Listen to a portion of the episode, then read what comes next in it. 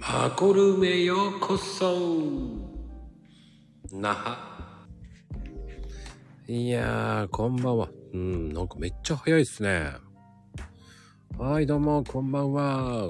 なんか皆さんめっちゃ早いんですけど、ゲストさん、お呼びしますね。少々お待ちくださいね。っていうか、えーと、少々お待ちくださいね、今。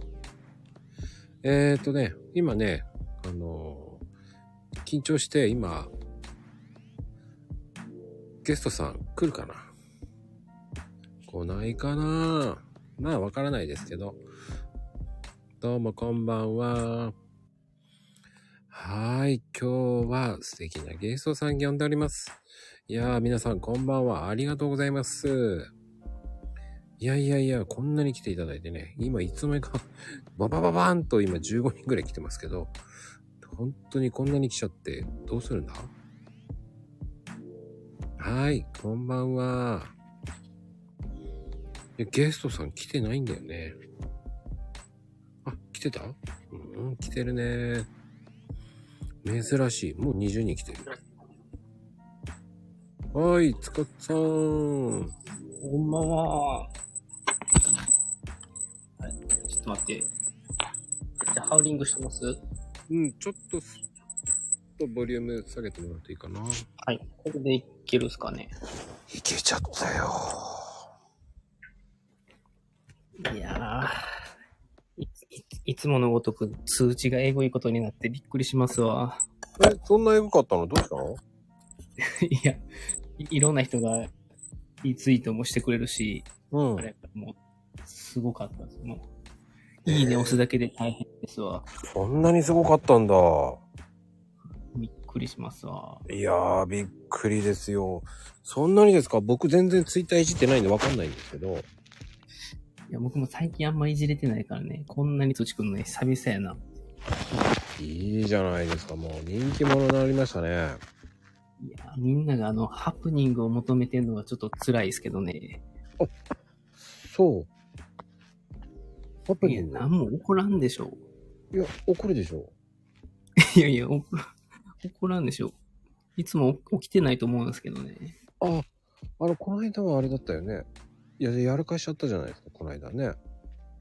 え、なに、何ですかいや、わからん。どうどうなんやろね。いつもやらかし、やらかしはでも、ね、あの、おかんがやってくれるから。はあ。まあでもね、大丈夫だよ。なんとかなるさ。なんとかなりますね。なるなるなるなる。はい。まあでもね、あのはい最近、ね、NFT って言えば、つかさんじゃない NFT ね、今めちゃくちゃハマってるんですよ。うん。まあまあぶ物販もやりつつなんで、だいぶ大変なんですけどね。おうおうおうおう。どうなんですかえ、ディスコードとかってみんな知ってますデ知らない人いないでしょ。ィスコード知らない人いないですか、うん。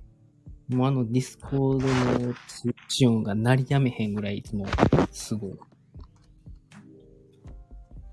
え、どういうことあのいそのチームを作ってるってこや、いろんな、あのー、グループ、グループっていうか、いろんなところに入ってるんですけど、とうん。もうそこでの会話がみんなすごいから、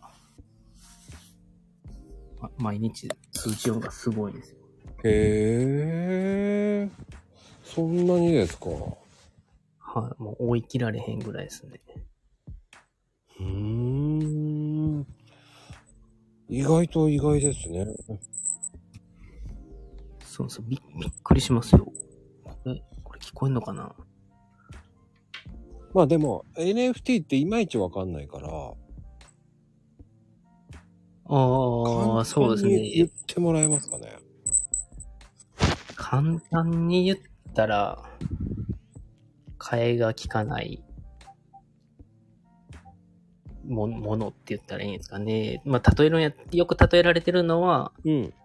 あの、野球のボールとか、ボールと、ただのボールとボールやったら交換できる。まあ、これが、代替性があるっていう。交換できるじゃないですか。ボールとボールやったら。うんうん。けど、それに、まあ、大谷翔平のサインとかがあったら、サインなしのボールとは変えたくないですよね。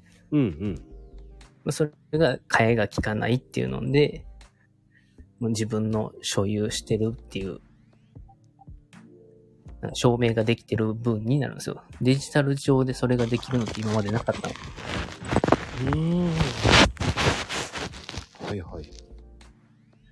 もうそれの履歴が全部刻み込まれてるんですよね。へえで、。それを全世界の人が監視して、あ、これはあなたのですねって証明してくれてるんですよ。うんうん。ブロックごとにって言ったらいいんですかね。それを繋ぎ合わせてるからブロックチェーンって言うんですけど。うんうんうん。なんか簡単に言ったらそんな感じですね。その大谷翔平のサインがあるかないかっていうような、まあ、交換できないですよねっていう、うんうん。それを証明できる技術が載ったデジタル、まあアートとか音楽とかもそうですけど、うんうん。そんな感じですかね。うん、著作権って感じですよね。えデジタル。あ、そうですね。ちょそうですね。著作権に近いっちゃ近いですね。うーん。まあ、それを、正確に、それを取引するような感じでしょ要は。そうですね。でも今、それ日本であるんですかあ、日本でもありますよ。NFT は別に、日本でも出せますね。うんうんうん。確かね、楽天でもやってるとかね。楽天もやってますし、うん。今、LINE もやり出しましたね。あ、LINE もやりだした。はい。ってことは、本格的だね。ただ、そこの楽天と LINE がやってるやつは、うん。その中央集権っていうか、その楽天が管理してたりとか、LINE が管理してる分なんで、うん。正確に言ったら、ちょっと微妙に違うみたいな。へえ。本当は誰の所有、所有権というか中央集権がないものを NFT って言うんですけど、うん。うんうん。楽天が出してるのは楽天が潰れたらもうその NFT は消滅してしまいますね。ええじゃない。そうなんですよ。LINE もそうですね。パパブリックチェーンとプライベートチェーンっていうので、ちょっと違うんですよね。うーん。じゃあ、やらない方がいいんじゃないのいや、ただそれだと、日本人は買いやすいですよね。LINE が保証してくれるっていう安心感と、うん。日本円で買わしてくれるっていう簡単さですね。ああ、また微妙なところついてくるね。日本人好みなのかもしれないですけど、うんうんうん。日本人は極端にあの英語を嫌いなんで、うん。確かに。英語嫌うね、みんな。はい。だから、まあ普及せえへんところを完全に日本語で、で日本円で対応して、楽天や LINE が管理してくれるってなったら、日本人はとっつきやすいかなっていうところがありますね。うん。そういうことなんですね。はい。だからまあもしかしたら日本人だけをターゲットにするんやったらありかもしれないですね。うーん。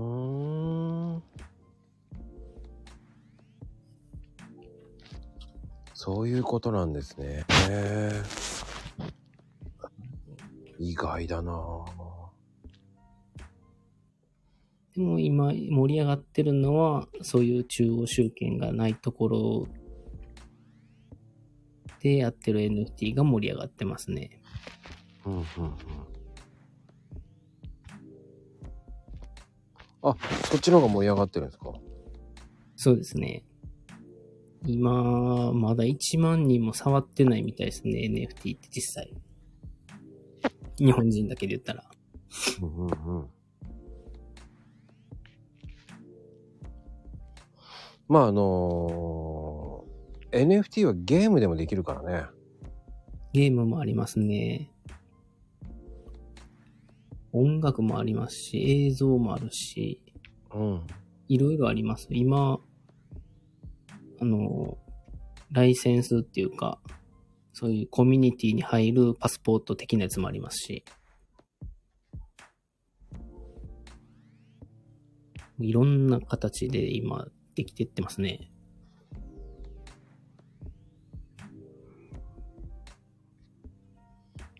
だからこれからだって、えっ、と、ビトンもやりだしたよね。ピトンもやってました。もう大きいとこでやった。アディダスもやってるし、ビザもやってるし、うん。グッチもやってますね。やってるんだ。まあこれからね、NFT で稼げるってゲームかなっていう、僕はちょろっと聞いたんだけど。ゲームも、面白いゲームがいありますね。まだ始まってないですけど、うん。もうそれ始めるにもその NFT 買えるのに多分3万ぐらいはかかりますかね。始めるのに。ええ NFT を揃えるのに、そのぐらいかかりますね。投資が必要なんだ。ですね。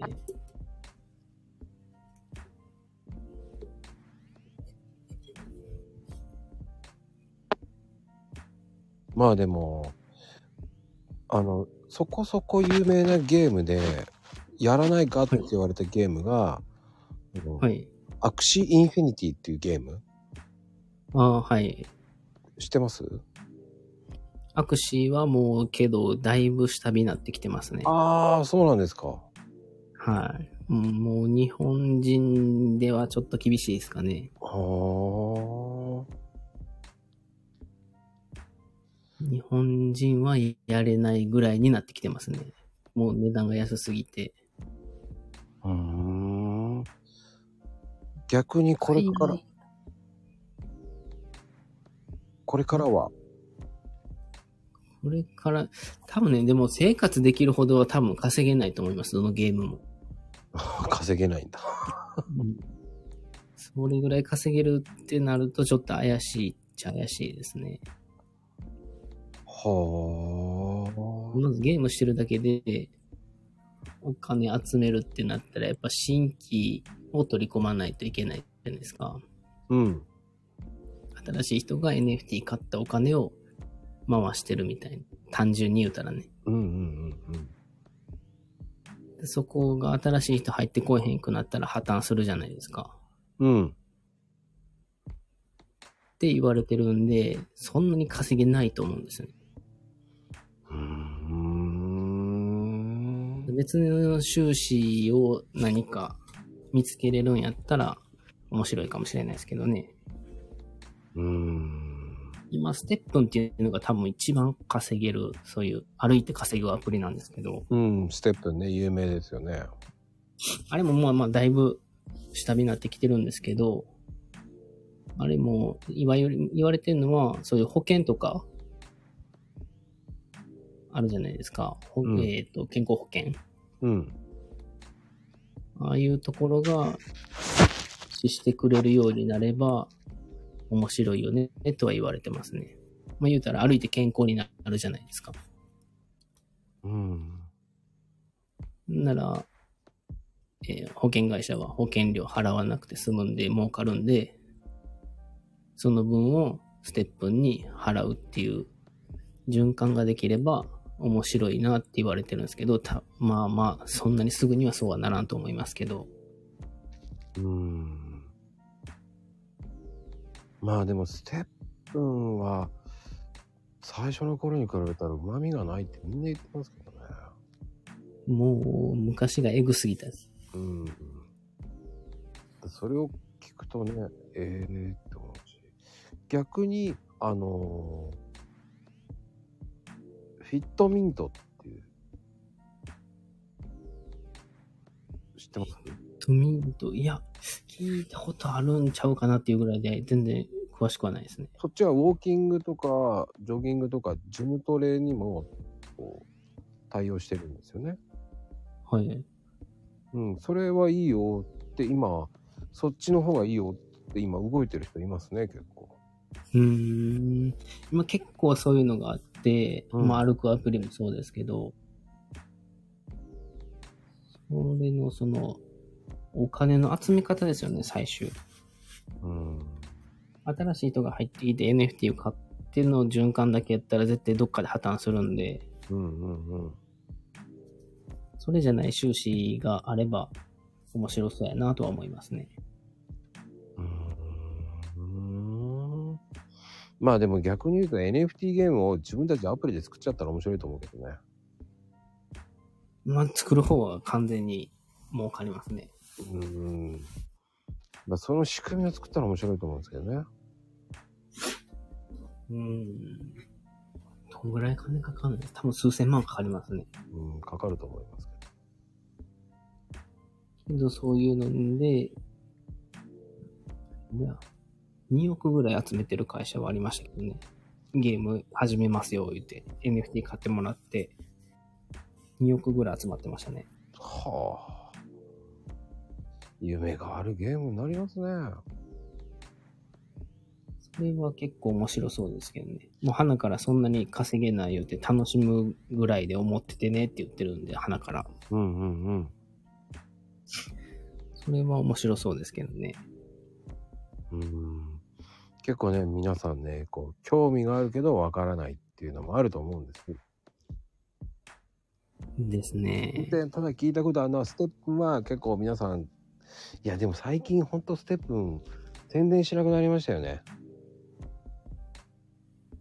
宣伝してないですけど、イーサリアムチェーンになったっていうので、ちょっと盛り上がりましたね、一瞬。今ちょっと吹き返してます。ちょっとだけね。うん。うんでも、昔ほどじゃないですね。うん。まあちょっと高いですよね。高いですね。一足、靴買うだけで、まあ NFT 買うだけでも、8万ぐらいするんじゃないですかね、今でも。うん。で、それを3足集めないといけないんで、ステップは。うんうんうんうん。大方20万強かかりますね。それだけかかるとね。昔はね、100万ぐらい突っ込んだら、一月200万ぐらい稼げとったんですよ。うんうんうん。もうでも今多分10分の1以下なってるんちゃいますかね。もっとかな。いや、10分の1以下になりましたね。そうそうそうーうんでも金がある人じゃないと儲かんないですよね。いや、もう間違いないですね。うんうんだからそうやって考えると小銭で稼ぐって思うとうーん NFT は地味に写真とか売った方が儲かりそうな感じがしますけどね。うーん、ブルーとなってもかなりマーケティングしっかりせんと売れないですよ。ああ。もう多分友達関係に売れるぐらいやったらあるかもしれないですけど、うんうんだけになるとちょっと厳しいですね。今 NFT で一番稼ぎやすいのはやっぱり安く買って値段上がるのを待って売るみたいなのが一番セオリーっちゃセオリーですね。うんまあでも安い値段で買えるのがホワイトリストって言われてるやつなんですけど、優先購入権を取って、一番安い価格で買って、もう買った瞬間に結構みんな2、3倍になったりするんですよ。で、そこで売り抜ける人が多いですね。ははははだ結局こうゲームをしながら仮想通貨を稼ぐっていうのは簡単なようで簡単じゃないですからね結構厳しいですね。うんゲームも多分やり込まなあかんやろうし、でそうやって考えたらこう、ツイッチやってた方が稼げんですよね。スイッチで稼げるんですかあ、 ツイッチはもうほんと稼げますね、まだ。ええあれは意外と稼げますね。スイッチの何ですかツイッチってあの、配信ゲーム、配信をするだけです。ゲームを。ああ、ゲーム配信うん。ああ、なるほど。あれは意外と稼げますね、あっちの方。ただ、えー喋りが、大変です。うん喋るのがおうまかったら、ありですね。いやー、でも大変です。ずっと喋りながらやるんで、独り言言っているようなもんですからね。ねえ、あれすごいっすよね、でも。ただ、あれね、。5時間以上やると結構人が集まります。え、ライブでそうです。ええ頑張って1ヶ月やって、10万ぐらいかな。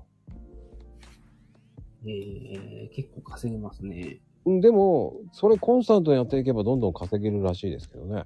うんうん。 YouTube とかそういうように比べたら、こう、入り口は広いって言いますけどね。うんうん、ただ1ヶ月以上5時間きついよねと思うんですけど、それだけずーっと配信してる人もいますから。喋り続けなあかんっすもんね。いやー、すっごい自由。普通にデリバリーしながらとか、雑談しながらとか、ああ。普通に食べながらとか、うーん。そんで、あの、その、寝てる風景まで見せてる人もいるし。へえ。就寝中みたいな。こえ、そんなのありなのっていう。で、それで再生回数回るんですか回る回る。そこで人が、そこで何人もいるとか、そういうので。で見てると途中で CM になるんですよ。その広告料を取ってるんじゃないかな。はい。その配信を見てる最中に急に広告に変わるんですよ。はい。うん。というやつなんですけどね。え、ライブ中に CM 入るんですかそうそうそうそう。へえ。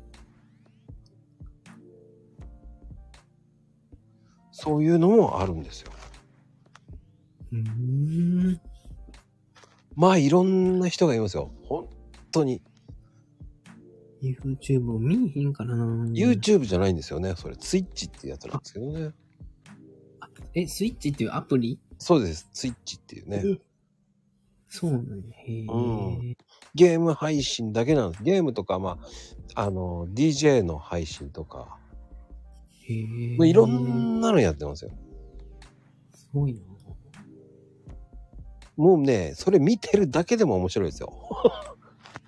へえ、それ知らんかった。もうね、はちゃめちゃな、すごいファンキーな女の子と か、え、何こ出そうのっ、すね。そう、何このおっさんと か、ピザ食いながらやってやがると思いますからね。いいなその人らそれで食っていけてんのかなな、いけてるんだと思いますよ。だから。登録者数がね、だいたい100人以上でそこそこ稼げるよって言ってたんで。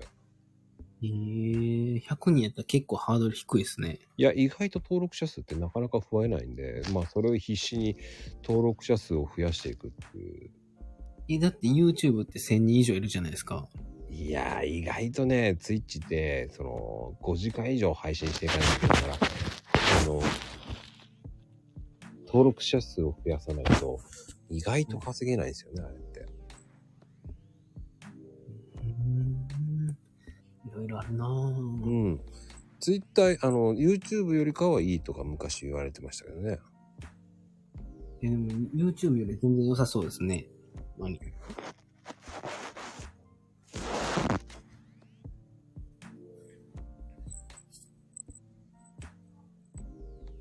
まあ30日間こう500分以上配信を行うとか、収益するためのガイドって売ってるんです、あるんですよ。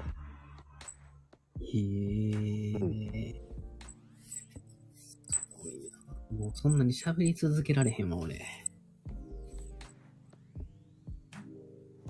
ただ、あのー投げ銭とかね。はい。うん。あと寄付とか、うーん。そういうので、こう、その配信ライブも YouTube で上げて、おー、はい。うん。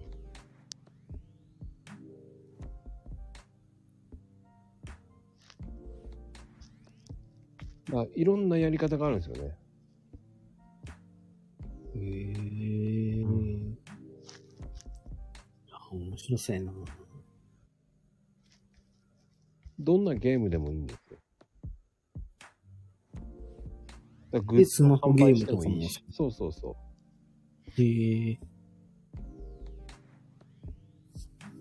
だからでもね、最低ね、50人以上のフォロワーがいて、あの、1ヶ月間、まあ30日間で500分以上の配信を行えば、で、3人以上平均入れば、そこそこお金もらえるんですよ。それでもう広告収入が入るってことですそかこそこちょこっとちょこっと入ってきますね。へえ。で、それをゲームしながら、そのゲームも販売できる。へえ。このゲームのが、そこから買った人はお金もらえたり。で、ライブ配信中に広告とかも、その広告も収入がもらえたり。で、そのゲームは自作ってことですかうん、普通のゲームです。あの、プレステとかのゲームでもいいし、その、はい。なんつったらいいんだろう。本当に、どんなゲームでもいいんですよ。うん。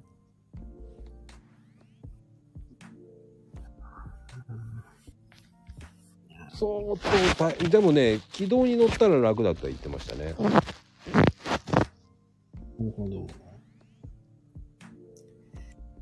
でも多分僕には向いてないなぁ2人でね2人で同じ違うゲームをやりながらやるっていうんだったらやりやすいかなと思いましたけどあ僕はそれをやってゲームやったんですけどあ。あ、そうなんですか。はいでもん疲れましたですね。僕も多分無理ですね。基本自分が動かんと収益上げることしか考えてないんで。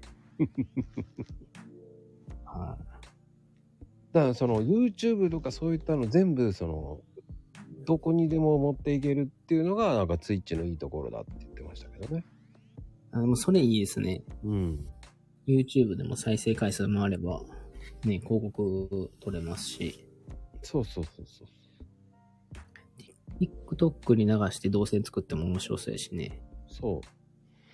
そういうやり方があるらしいですけどね。まあ俺はもうそんな、俺そんな本気でやる気ないからいいよっつってやめたんですけど。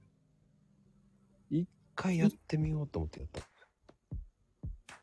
TikTok にやったら、そういう刺さりそうな層に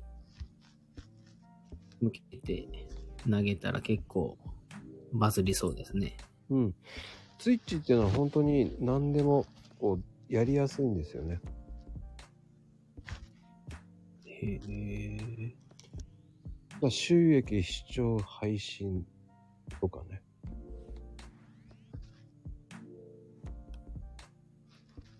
すごい、そう知らんかったな。あの、まあ、収益が本当にスポンサーゲームとかもう本当にその広告配信とかこうファンを作っていくっていうだ一番まあそこそそうねすあの結構有名な人ははい。えっ、とね一月あの5300万ぐらい稼いでますえぐ。でもそういう人が NFT のゲームやると面白いかもしれないですね。そうそうそうそうそうそうその NFT とやりながらどうなんだろうっていう話を言ってたけどねそれはめちゃくちゃ面白そうですね。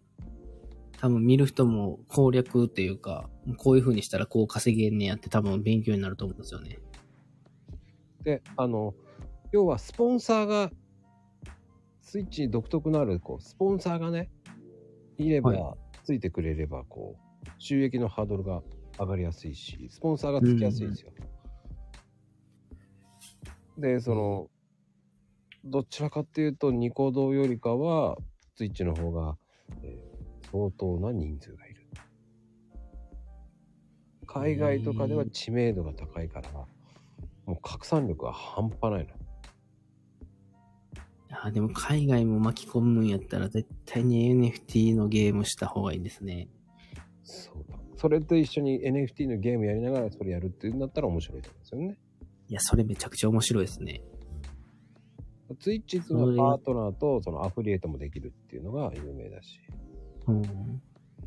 それやってる人にあの、CNP の、CNP っていう、CNPT かなクリフト忍者パートナー、パーティーやったかなそういう名前の NFT のゲームが面白そうですね。うんそれ海外もに人気なんで、日本のやつやけど。うん。だからそのはい。うん少しずつそのミッションをクリアしていくと、そのアフリエイトの広告とか、最大5個までとか、へえそういうのもできるとか。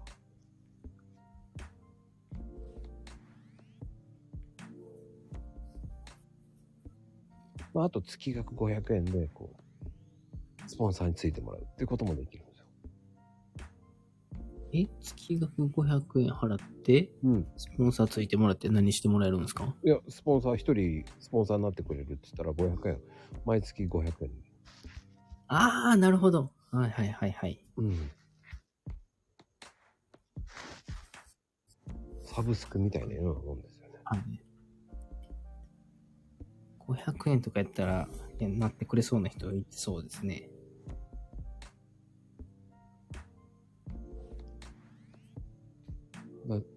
そういうのがありますよね。うんそういうのもねそれ、面白いですよね。それと NFT のゲームを絡めたら面白そうですね。うん。確かに。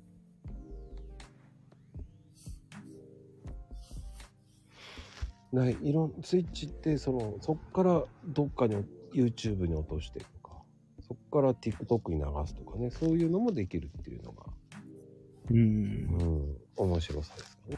ファンを作っていくっていうのは大変だ。まあ、それ作ってしまえば簡単かもしれませんけはど。い。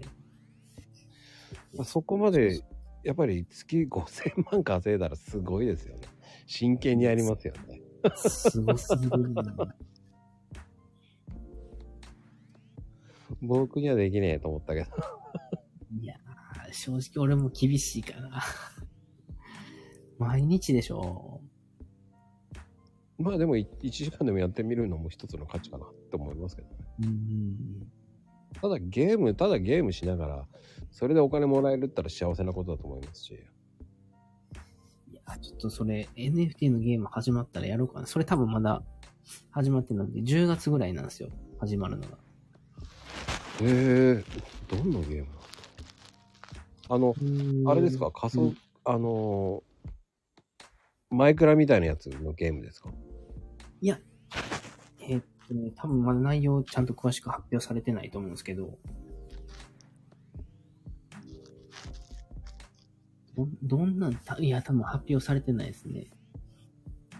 ただ、その既存であるゲームにプラス、クリエイターが自分でゲームを作ってそこに入れれるみたいですよね。うーん。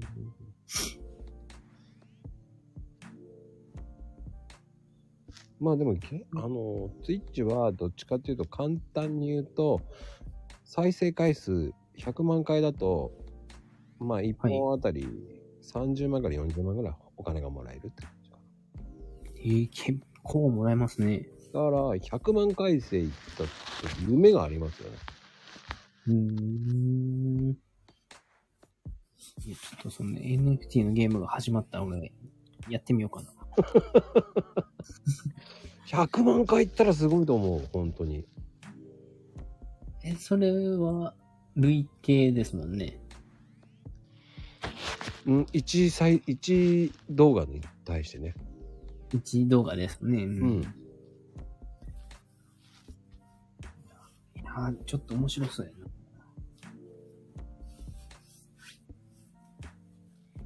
で、1再生がね、だいたい0.3円ぐらいかな。うーん。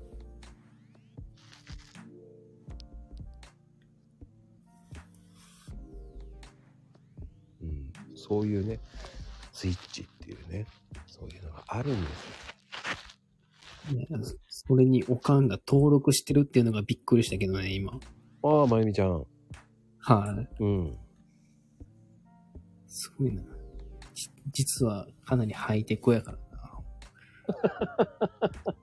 クッキー作ってる場合じゃないっていう、ね。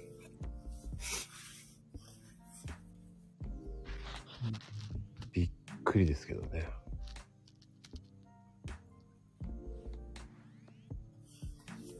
まあでも、その、普通、なんだろうな。まあ、ゲームって意外と面白いからね。そういうのね。こういうのもあるって知ってもらうといいと思うし、NFT も僕はあんまり詳しくないから何とも言えないだろ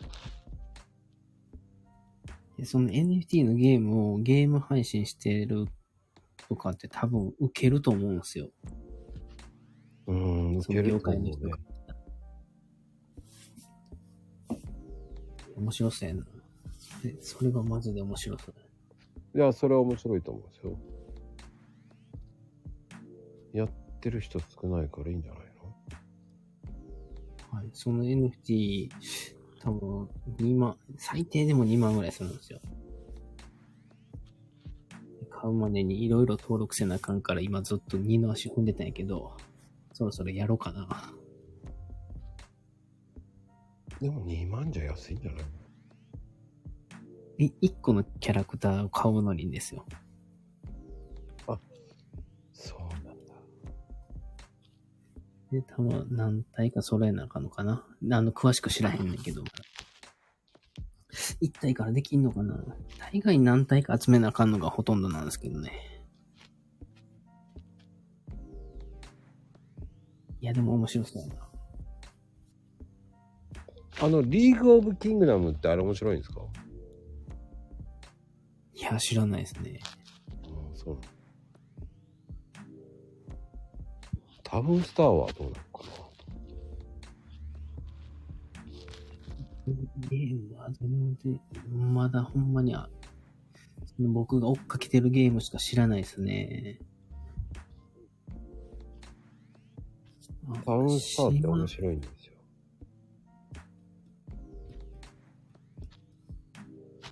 島サンタさんが NFT の前にイーサリアム買わないとダメなのかなって、そうですね。基本的に NFT 買わないらイーサリアムが、イーサリアムか、イーサリアムのそこから派生したポリコンとか、いろいろありますけど、そういうのが必要ですね。うーん。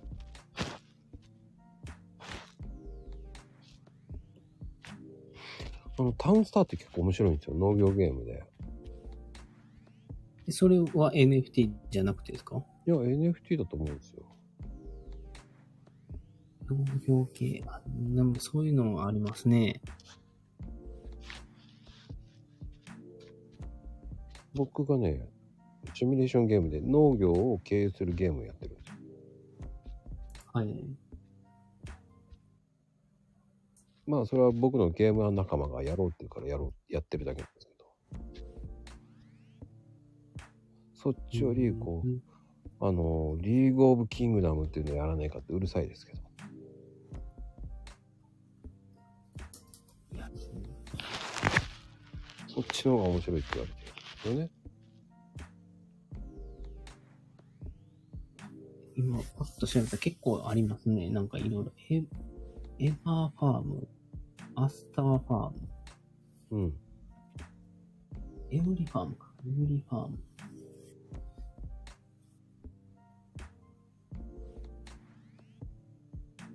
結構ありますね。そういう農場系のやつ。うん。まあ、ここによく来てるあの、たけちゃんはやりそうな感じだけどね。ああ、今、たけちゃん高まはりそうです。入浴中だと思いますけど。今入浴中ですかうん、多分入浴中。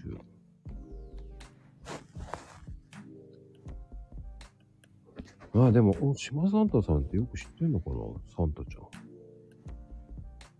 はい、はい。でも面白いこと言ってくれるかなはい、こんばんは。こんばんは。まあ、面白いこと言わないよ。 久々に来て何それ。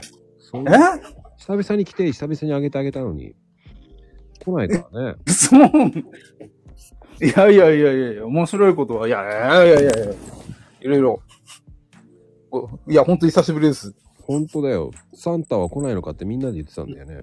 あマジですかえ、いつもみたいに面白いこと言ってくださいいよ。つも見たい面白いこに。と言って。もう、早く。わ、ひどい。わ、ひどい。そんな簡単に。よえ、簡単でしょだって。いしょ。ああ、ハートありがとうございます。ほら、面白いこと言わないからハートが飛んできちゃったよ。ありがとうございます。ハート。僕のおかげでハートが飛んできましたね。だからしばらく来ないから一生ネ懸命タがね、ともあの、友藤さんが、しばらく来ないからネタが溜まってんだろうと。いや、ネタ、ネタ、ネタ、ネタがたまるもたまんないですけど。 ネタいっぱい貯めてきましたような気がしますけど、一週間ちょっともうババタバタでしたよ、いっぱい。はあ、で、楽しかった NFT に興味がある、んやってるんでしょだって。 NFT っていうよりも仮想通貨の方ですね、僕。うんうんうん。うん。で、あ結局仮想通貨の取引やってると、そこから NFT って、あの、派生してっちゃうじゃないですか、どうしても。イーサリアムの話から言って、って。うん。うん。で、NFT は今アートの世界だとかそっちの方が今、えっ、と、いっぱいやってる人いますよね。うん。あまあそうですね。そっちの方が盛り上がってますね。うん。結局 NFT ってあの、で電子商人の世界なので、うん。うん、あ美術的なものがその電子のもので全部承認されていくっていうことになっちゃうので、うん。うん。それで、そのゲームとかの、その、まあアイテムだとか、そういったものが全部承認されて、こう、売買できるようになっていくみたいな話になってるじゃないですか。うんうんうん。それで、今、その、なんて言えばいいですかね、NFT 自体の、その、えーっと、アート、その美術館みたいなものを立ち上げてる人が多くて、で、そ、そこに出品したら、どんどんどんどんその、まあ、買う人が増えてくっていう流れでになってるんですよね、今。うん。うん。今、羽田空港にも飾ってますよ。NFT。あ、本当ですか、こは。んないとこまで行っちゃってるんだ。すげえ。あの、渋谷の駅にも飾ってあるよね。おー。あ、渋谷もありますね。すごいですね。そ、そんなもう世界まで行っちゃったんですね。うん。うーん。一番はじ、一番は、早いのがマイクラっぽい、えーサンドボックスの方が一番話としては分かりやすい人が多いかもしれないですね。ゲ、ゲームで言ったったらですけど。サンドボックスの方が分かりにくいかもしれないですねう。ん多分、サンドボックス、土地持ってる人少ないでしょう。 そう そうですよね。うあ、んサンドボックスとかマイクラは皆さん分かりますよね。いや、分からんのじゃないですかねあ。れわかんないと思うよ。あ、本当ですうん。結局今、その、えー NFT 仮想空間で土地まで変えて、みたいな。で、そこに、要は企業が土地を買って、広告上げて、みたいなところまで今、来てますよね。なってますね。うーん。そこ入場料取ったり。そうです、そうです、そうです。そっから先が今見えてきてないんですよね、NFT。うん、だからね、前流行った仮想空間あったでしょ。はい。あれと変わらないんだよね。そうなんですよね。そこにそのお金だとか、その価値がついてきただけで、そこから先がちょっと今、停滞中。うんだからそこでどうなるかがわかんないから、もしかしたら飛んだしそうなんだよね。 うーん、そうなんですよね。その、今、うんえっと、あとアメリカの金融庁かどっかが、あその NFT の訴訟までちょっと発展してる案件があって、うん。それが、その、金融庁の方が勝っちゃうと、NFT は証券だっていう言い分になるのかなああ、ああ、ああ。そうすると NFT は全部飛ぶっていう話もあるみたいで、それのなんか駆け引きが今動いてるみたいですよっていうのは聞いたことあります。うん。ちょっとそれは、なんかその、そこから仮想、NFT がもしも飛んだら仮想通貨の方が飛ぶんで、みたいな。まあちょっとこれは噂、噂なのか、ちょっとそこら辺はどういう動きになるかわかんないですけどね。うん、今の大統領さんが、ちょっとおじいちゃんだから何とも言えないけど。いやー、そうっすね。今、どういうふうに、こう、転がっていくかは。うーん。メタバースがコロナで盛り上がってくるのはあれじゃないですかね。デバイス、デバイスがもっと良くなってきてからじゃないですかね。うーん。うんまだみんなうゴーグルとか持ってないでしょ。ん。持ってないです。で、ゴーグル用意する人も多いし、うん。ここがもっとみんなに普及したら多分盛り上がるんじゃないかとは言われてますけどねう。ん。いやー、そこまでみんな買わないっすよね。その、今、現状は多分買わないと思いますね。多分10年後、20年後でみんな持ってるかどうかですよね。そのくらいなるかな。もうちょっと早くなってほしいなっていう希望がありますけど。いやー、逆に今日本政府はそんなこと考えてないからね。そっちより、どっちかっていうと、リアルな、どちらかというと、うーん、食糧飢餓になりそうだからね、そっちの方力入れてもらわないとって思うからね。あー、測、測量の方ですね。うーん。アップルとかがそのデバイスにかなり力入れてる感じは、まあ、あとメタと、うん。はい、はい。あそこがいいの出してきたら変わるかもしれないですね。うん、まあ、結局アメリカ次第にはなってっちゃうのかなと思うんですけど。それは多分間違いないんじゃないですかね。うん。その、えっと、デジタルの、えーか会議だとか、ビジネス系で復旧するのと同時に、その、エンターテインメントみたいなところの動きとの、この、多分、ダブルの動きがどんだけ加速するかという。いやでもこういうのがきやっぱり普及するのって、やっぱエロの力が大切なんですよね。ほんまはあ。ね。ただ、言っとく、あの、昔からそうなんだけど、音楽業界って、どっちかっていうとアナログなのよね。アナログ。うんんだから音事業と音声連っていう組合があるわけよ。はいはいはだから音事業と音声連って組合があって、音事業っていうのはどちらかというとテレビ出ない方かな。で、音声連っていうのはテレビ出る側なのよ。どっちかっていうと。うんだから出ないアーティストっていうのは音事業なのよね。い。うん、うん、ううんうん。んで、そこで、そこの音事業と音声連っていうのがあるから、どうしても、その今までのそのデジタルコンテンツのサブスクっていうのはあんまり出してるグループところと出してないところってあるでしょサブスクで。ありますね。それの問題があって、それをもう今まで、えっ、と、ここ20年前からそういうような話をダラダラダラダラ来てここまで来たんですよ。うん。だから、これがどうやって加速していくかって言ったら、微妙なんだよね、まだ。うーん。本事業がそこで来ない限り、うん、うん。多分、音楽業界って進まないと思うのよね。あー。うん。ちょうど、まあ、今ちょうどその、まあ YouTube に上げて、うん。えー、こう展開してる人たちがどれぐらい盛り上がっていくかっていうところもあるでしそょううそうそうし、そう。まあちょうど間が Perfume ぐらいだと思うんです。そう、間パフュームか要は、あの、デジタル系の話、まあまあ、あの、表には出てはきますけど、うんうんうん。どちらかというとなんか、間を狙うとパフュームが一番いいとこなのかもしれないですけど、うんまあ、どっちかというと、あと、キャリーパンピャンかな。ああ、いいっすね。いや、そ、その、そこのその、まあ、デジタル的なアーティストがどれぐらい、こう、盛り上げてくれるかってとこですよねう。ん。今でも NFT 音楽業界でも NFT を取り入れようとしてる人はちらほらいてるんですよ。で、それは音声連だよね。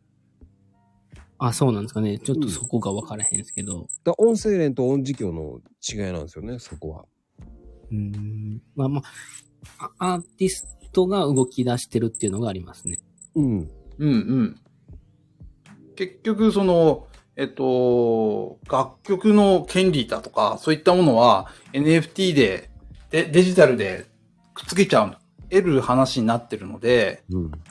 うん。そっちの方で、今、その、アーティストというか、が、まあ、自分の権利を獲得するために、今動いてるのが、今、強い方ですよね。うん。うん。坂本龍一は出しましたよね、NFT で。確か出してると思います。はい。 1414売ってましたよ。うん、 1414売ってました。 マジっすか。はい、14ですよ。そういうのをやってる人いてたり、あと、ああの、エグザイルの関口メンディーさんはめちゃくあ、ちそうゃっすね。い NFT ですね。はいはい。でも、言わしてもらうと、稼げないからね。 そうしないと。うんうん。だから、音事業の人たちはそれしなくても稼げるから。か、回避とかそういうところの部分。権利、権利権って言えばいいですかね。そうそうそう、そ、そこまで。だから音声連っていうと、どっちかっていうと、そのグループの人とかさ、うんうんうん。もうちょっと欲しいっていう人たちは、その、活性化してるだけだから、そこで全部の業態が、全開がボンっていけばいいけどっていう、そこが難しいよね。だからやっぱり、うーん、簡単に言うと、その人たちが動けばいいよね。その人たちが動いたらやっぱ自分らに不利になるんですかね。ああ、なっていくと思います。結局、権利の、権利自分たちで既得権益持ってたやつが、と取られちゃう話になるので、ね、多分そういう関係ですよね。やりたくないっていうのは。うん。うん。そそれは絶対ありますよねう。ん。ね。だからそういう人たちは結局、牛に売る方でいいやって考えるんだよね。うん、うん、うん、うん。まあダウン要は販売の方ですよね。ダウンロードぐらいでいいやっていうね。うん。う売れちゃうし、みんなそういう、まあスマホだとか持って、ダウンロードする機械持って、こんその世界が決まっちゃってきてますからね。NFT の方がみんなちょっとまず一回引いちゃうかもしれないですよね。参入障壁が高すぎますよね、まだ NFT が。うん。うん。日本円で買われへんし、クレカでも買われへんし、まず、そうですね。イーサリアムっていうところでみんな引くでしょうね。ね、日本人はちょっと厳しいですよね。いやー、厳しいんじゃないですか。まず、まず仮想通貨自体が、あのー、詐欺だと思ってる人も多いと思うんです。うーん。詐欺っていうか、その、えー、すぐ手に入らないっていうのとか、そういう、その、えー証券会社と、一回通ら、通らないといけないじゃないですか。はい。販売所だとか。はい。ええ。そこを通るのに、その、まず、一回、引いちゃいますよね。ええそこと一回取引しなきゃダメなのみたいで、そこからさらにメタマスクですからね。うん。な。うん。かなりハードル高いですよ。 高いですね。だから、本当にやりたくて勉強している若者の人たちが集まってくっていう流れになっちゃってて、メタマスクなんか下げられてる人もくそほどいてますからね。ちょっとまだ、その、世界が成熟するまで早いんですよね。まだもうちょっとかかりますね。いや、まだかかると思いますよ。だから先駆けてる人が儲けちゃうっていう。だから普及したい人はもうメタマスクなしで販売できるようにしたいって言ってるんやけど、やっぱそこのハードルがまだ全然高くて、うまいこと言ですよね。いやー、そうですね。メタマスクは無理でしょ。外せないでしょ。今んとこまだ外されへんですね。だから今はちょっとその、世界の一歩手前のゲームのところでどれだけ慣れてくるかですよね。それこそ、あの、子供たちがやってるフォートナイトだとか、あの世界の話ですよね。うん。でもエピックは NFT 取り入れるって言ってますもんね。多分今後はその流れになっていくとは思いますよ。なったら面白いなーって思ってずっと見てるんですけどね。でもね、エーペックってだいぶ下がってきちゃうんだよね、ゲーゲーム層が。うん、うん、うん、うん。そうなんですか。あ、下がってるって年齢層ですかそうそう、あの、違う、あの、ゲーム層の人たちが、そのお、一時に比べたらゲーマーの人数数が減ってますよね。ああ、はいはいはいはい。いや、それはそうかもしれないですね。前世紀に比べたら全然下がってるから、うんうんうん苦肉の策なんじゃないのかな。だうん今やってた人、前やってた人って復旧、復帰させて、うん。うんうん。させようとしているのかなって思ってるんだけど。それってでもやっぱりアプリでできへんからっていうのも大きいんじゃないですかね。うん、だってそれ言ったらフォートナイトもそうでしょ。そう、そうなんですよ。あの、アップルに喧嘩売ってるんでね、今。うん、だそこがね、緩和しないと多分復旧しないと思そうなんです。やっぱそこなんですよね。でもそれすると、やっぱりアップル税がすごい高いじゃないですか。う。うん、うん。。はいい。 30%取られるんでね。それが徐々に下がってくるんじゃないかって言ってるよ。これから、あの、日本で売れなくなるから、うん、いや、そこが下がったら面白くなりそうですね。うん、多分、日本での iPhone とか Apple 製品が売れなくなるから。うんうん。あ、下がってくると。まあ、そうか。そあ、そうっすよね。う。でやっぱゲームの方から入る人が増えない限り無理だよね。うんうんうん。そうっすね。要はゲームをやりたいからそれを買うっていう流れが作んないとうん。弱い、弱いですよね。うん。うん。まあ、ドラクエをやるのにファミコン買わなきゃみたいな、この流れですよね。あ、あの、しっぽちゃんが言ってるあの、オープンシーもクレカ導入になったって言ってるけど、これまだ日本対応してないんですよ。うん。海外対応してないよね。海外だけなんです日本対応してないよね。海外だけだよね。これあらお、おまくりですね。うん。まあ、オープンシーがちょっといけなかったとだんだんききついですよね。まあここが一番の日本でいう先替えの系のとこなので。オープンシーも使いにくいですもんね。うーん。あ、それで要は自分たちで、えー、美術館みたいなのを立ち上げてっていう人が多いみたいですよ。うんう。ん。いや、結局、そこの、えっと、なんて言えばいいですかね。その、システムっていうわけじゃないですけど、いろんな人がそこを認認知していかないと、まあ先、NFT の先がなかなか難しいですよね。勉強したくても、知る、その、場所がないんですよね。いや、でも今最近勉強会っていうふうにやってるけど、はい、はい。うん。そこが変わらない限り、法が変わらない限り無理だから。まあ僕もその初心者向けにやってるプロジェクトをサポートしてるんですけど、うん。はい。もう、その、ほんまにメタマスクとかをわからん人に入ってもらおうとして、今活動してるところもありますけどね。うんうんうん。うん、うん、うん、うん。でもうん、ただ教えてるだけじゃなくて、自分でやらんと絶対覚えへんから、う協ん力やってもらうようにしてるんですけども、そこでハードルが高くてやらない人が多いっていうのもあります。そうそうそうそう。これがね、もうちょっと簡単にできるようにならない限り、う普ん。及しないんだよね。やっぱり、そうですでもね。ね、35%復旧しないと、ブームに乗んないから、うんうんうん。まだ1%か2%ぐらいでしょ多分 NFT 本当に知っててやってる人って。日本いで。や、だと思いますね。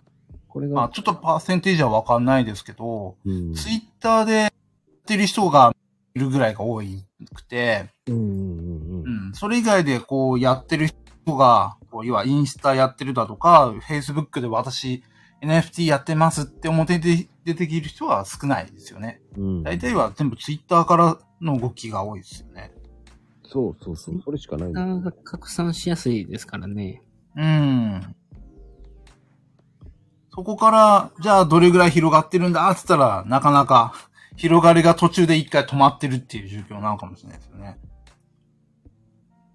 日本人で触ってんのは8000人ぐらいって言われてるんですよね、今のとこ。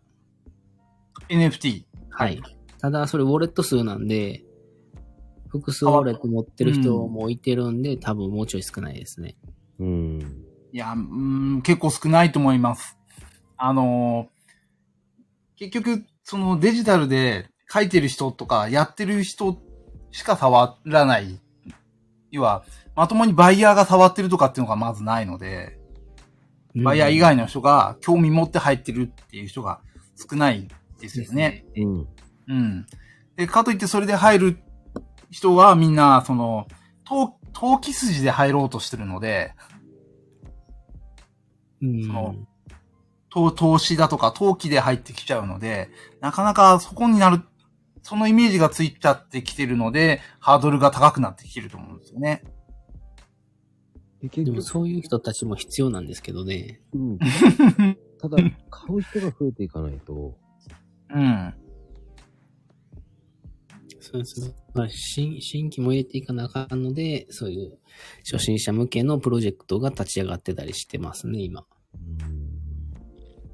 うんうん、うん、うん、まあでも一つ間違えると、普通に、これって普通に、あの、マルチと一緒だよねって思っちゃうんだよね。僕なんか見見るとね。あもうそう思ってる人多いですね。うん。うん。うーん。マルチのデジタルバージョンでしょっていう人は増えるよね、これから。中身見たら全然ちゃうんですけどね。うん。けそう、や、やろうとしてることは全然すげえ、すんごいこう、そのワールドワイドな話なんですけど、そうそうそう、すごいことなんうだん。やっぱその手前でみんな、浅い知識でやめちゃうんそうで、そう挫折するんだよね。そうなんですよね。まずはじめ、な、中田敦彦のあの、えー、メタマスクから一回、YouTube 大学から勉強して入ってもらって。 本当にそういうところからしっかり入ってってきてくれないと、多分 NFT 結構つき、日本はきついですよね。うんうん。うん、最初はほんまに楽天とか LINENFT でもいいかなとも思うところもあるんですけど、うんうんうん。でも実際それはちゃんとした NFT じゃないよっていうところもあるんですよね。うん、うん、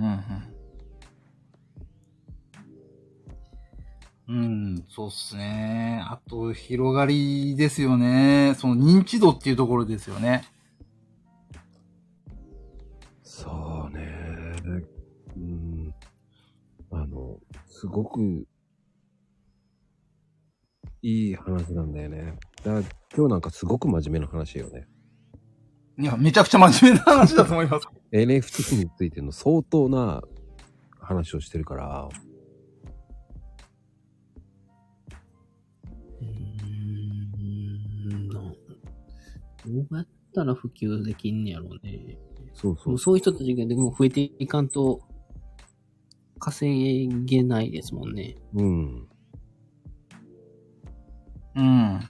その、まだ NFT、まあ、まずは NFT って何ぞやっていうのが、親世代がわからなくて、うんそれを要は子供に教えることもできないので広がらないってのもあるとは思うんです。うん。うん。おじいちゃん、おばあちゃんはまあわかんないので、はい。まず触れないので、まずその層はもうないですよね。ないって決めつけちゃうのもあれですけど。いや、でも70代の人やってたりしてますよ、実は。うんうん。あとそこからどういう風な広がりを見せていくかですよ。その70代の方は陶器で入ってるのか、本当に自分のプロダク NFT ション作ってます。を、すごいすごいですね。すごいですよ。そ、その方がどれぐらいこう、同じ世代に広がっていくかっていう。ススーパーおばあちゃんがいてたりするんですよ。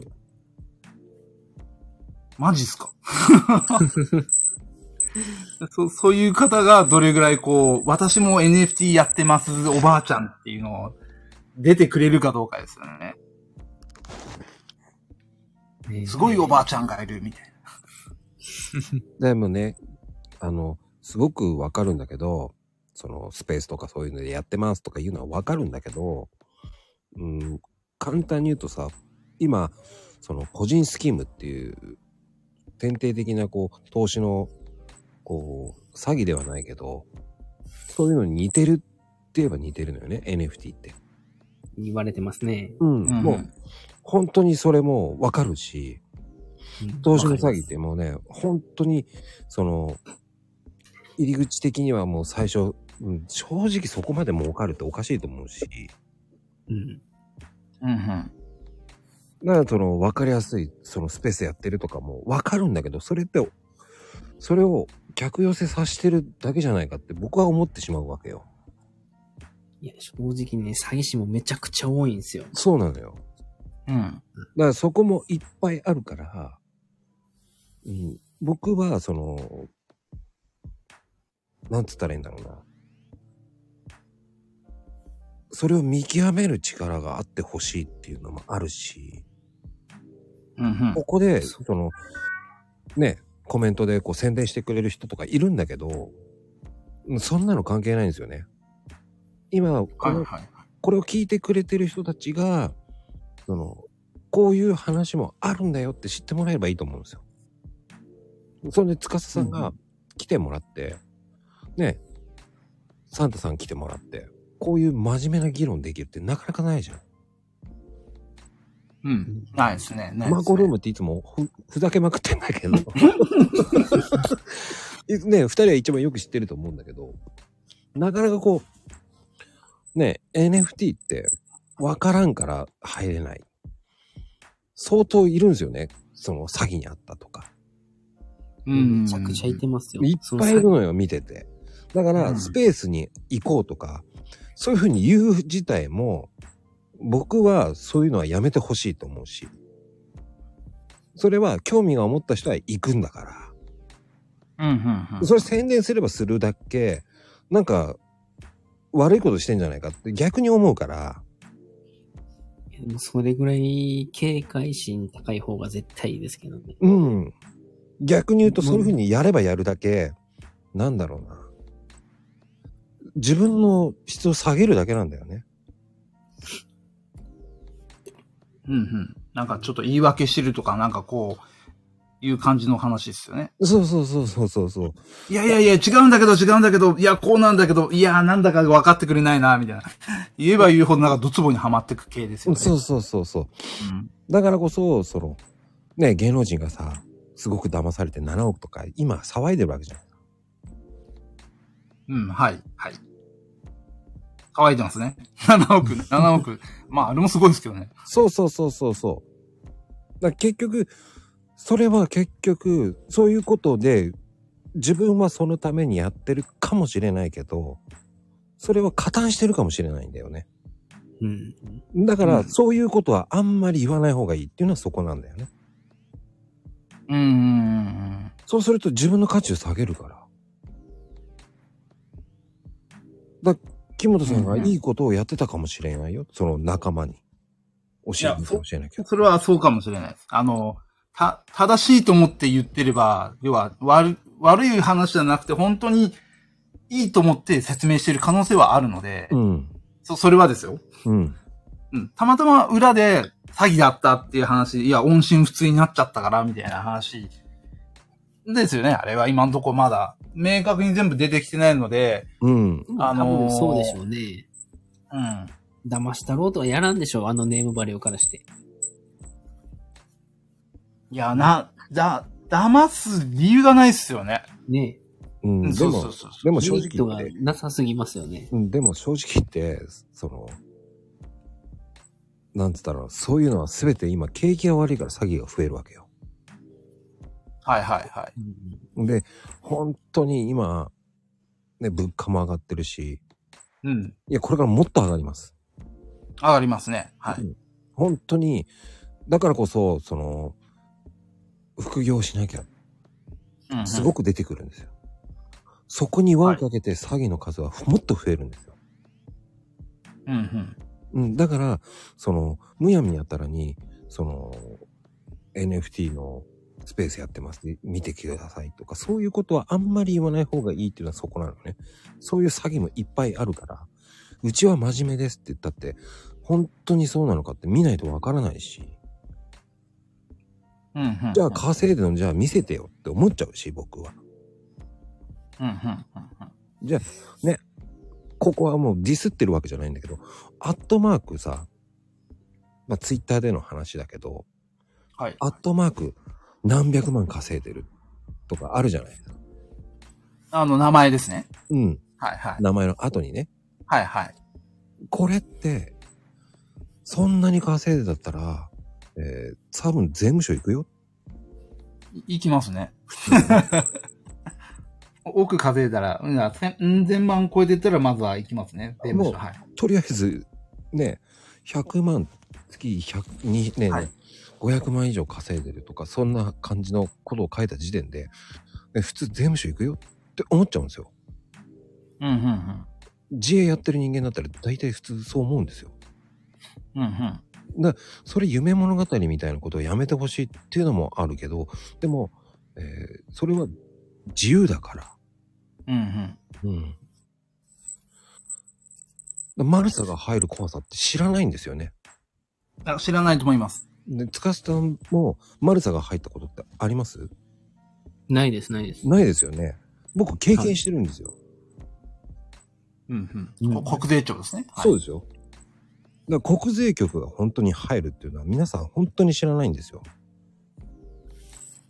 国税局ったら本当にすんごい金稼いだ人が何割かの確率で当たるっていう、そんな、そんなイメージのものですよね。うんとね、すご来いんるっでてす言っよ。ても。えっ、ー、とね、時間から全部調べてます。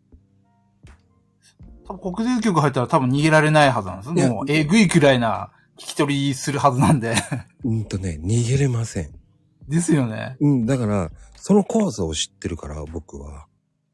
うんうんうんうん。それで稼げるってよく言えるなって僕は思っちゃう方なのね。うんうんうん。数字を出しちゃうとやばいよって思っちゃうんですよね。うんうん。うんとですね、多分、もう NFT の方の肩を持つわけじゃないんですけど、うんうんあの、結局まだ実績がないんですよね。NFT サイドの方もですね。うん。うんうんうん。うん。で、アーティストだとか、そういった方やってるものの、その、要は NFT が私、私はこんだけ作って売ってますっていう一つの、その、実績が結局、いくら稼い、稼いだっていうよりも、いくら取引をしたっていうところしかないんですよね。まあ、しかって言ったらちょっと違うかもしれないですけど、うん。うん、そのイーサリアムを使って、その、えー、美術品がこう、いっぱいオークションでどんどん回っていくと、それで要は、えっと、価値がどんどん上がっていくので、その一つの、例えば絵だったら、はじめ0.1イーサだったものが、どんどんどんどんこう、いろんな人を回っていくことによって、えー0.2、0.3、0.4って上がっていく。ですうんうんうん。で、要は、私の作品はこんだけ取引量があったので、皆さん安心して買ってくださいね、みたいなのが実績になっちゃってきてるんですよね。なんかちょっとつ、それツイッター上ですよね。うんうん。なんですけ。ど。うん。だから結局、今どんだけのものを、その、取引したか、か買ったかっていうのが分かりやすいのはそれになっちゃってて、うん。で、か、それが要は知ってる人は今、まこちゃんとみ見方によってはそういう見方が出てきちゃうわけで、うん。私はこんだけ取引しましたよって。まあ、結局その取引量も、イーサにしてみれば、まあ30万、40万の話しかならないんです。うん。うん。うん。うん。要は1イーサやりましたって言っても1イーサ30万ぐらいの話なんで、実際お、奥金稼ぎましたっていう人は、まあそんなにツイッターではいないですけど、うん。う。うんん。で、結局そこで、そのジレンマが出てくるのが、何をもって NFT の信用度を上げるかってとこになると思うんですね。うん。で一生懸命今の話戻った時に、スペースやってます、やってますって一生懸命言言う言うし、えっ、と、その、勉強会も開いて、浸透させてって言った時に、結局、どこまでその信用度は、信用問題って言えば、得、得って言っちゃえばいいんですかね。が、どこまでついてくるかっていうところにもあると思うんですよね。うん。だまだ認知度は少ないので、得がついてこないんですけど、得っていうか、その、その、流れがついてこないっていうところになっちゃってて、まだ今は地道な活動をしていくしかないのかな、というのが NFT の今のイメージですよね。うん。多分、多分相当やってる人も、いいものだと思って、あのーやってるし、信じてるし、一生懸命技術も追求してるはずなんです。うん。うん。けど、まだまだ入り口なので、その、ツイッター上でしかそれがまだ信用度がないっていうところがきついですよね。ちょこちょこテレビでは特集組まれてるみたいですけど、うん。組まれてるね。う。うんん。うん。それがどうどういうふうな受け取れ方をされてるかもまた不明なんですよね。テレビはでもあれ煽りすぎでしょ。あ、本当だね。だから逆に言うと、テレビだと逆にちょっと詐欺まがいっぽいこと言ってるよね。うん詐欺っぽく見えるうんそれね、がうん逆に。うん。さっき言ったまこちゃんが言ったようなイメージが先行しちゃうんですよね。うん、先行する。そうそう、言えば言うほどおじいちゃんは、ね、そんなもん私にはわからんからみたいなのと、そんな、目の前にないですからね。そう。で、そのデジタルの問題だから。だからこそ、その、本当に、その、なんて言ったらいいんだろうね。個人スキーム知ってますかって聞きたくなるんですよ。うーん。大体投資が全部危ないと思ってますもんね、基本的に。日本人は。そううんうん。そうここから変えるのは多分無理ですよね。そう。うん。まあでも、その、個人スキームっていうのも、その、ね、金融取引っていうのをちゃんとしないと、えーダメだっていう法律も知らないと、ね、うんうん。それを知らないで何パーセント、いきなり40%。100万投資すれば、毎月4万。 40%なんかありえへんもんね。うん。でも、普通に考えないですね、ないですね。4%が精一杯ですよね。 4%でもいい方ですやん。うね、ん。でも、それってすぐ信じちゃう人もいるわけじゃないですか。だってさ、うんうオん。レオレ詐欺だって未だになくならないでしょ。なくならないですね。うん。そこなんですよ。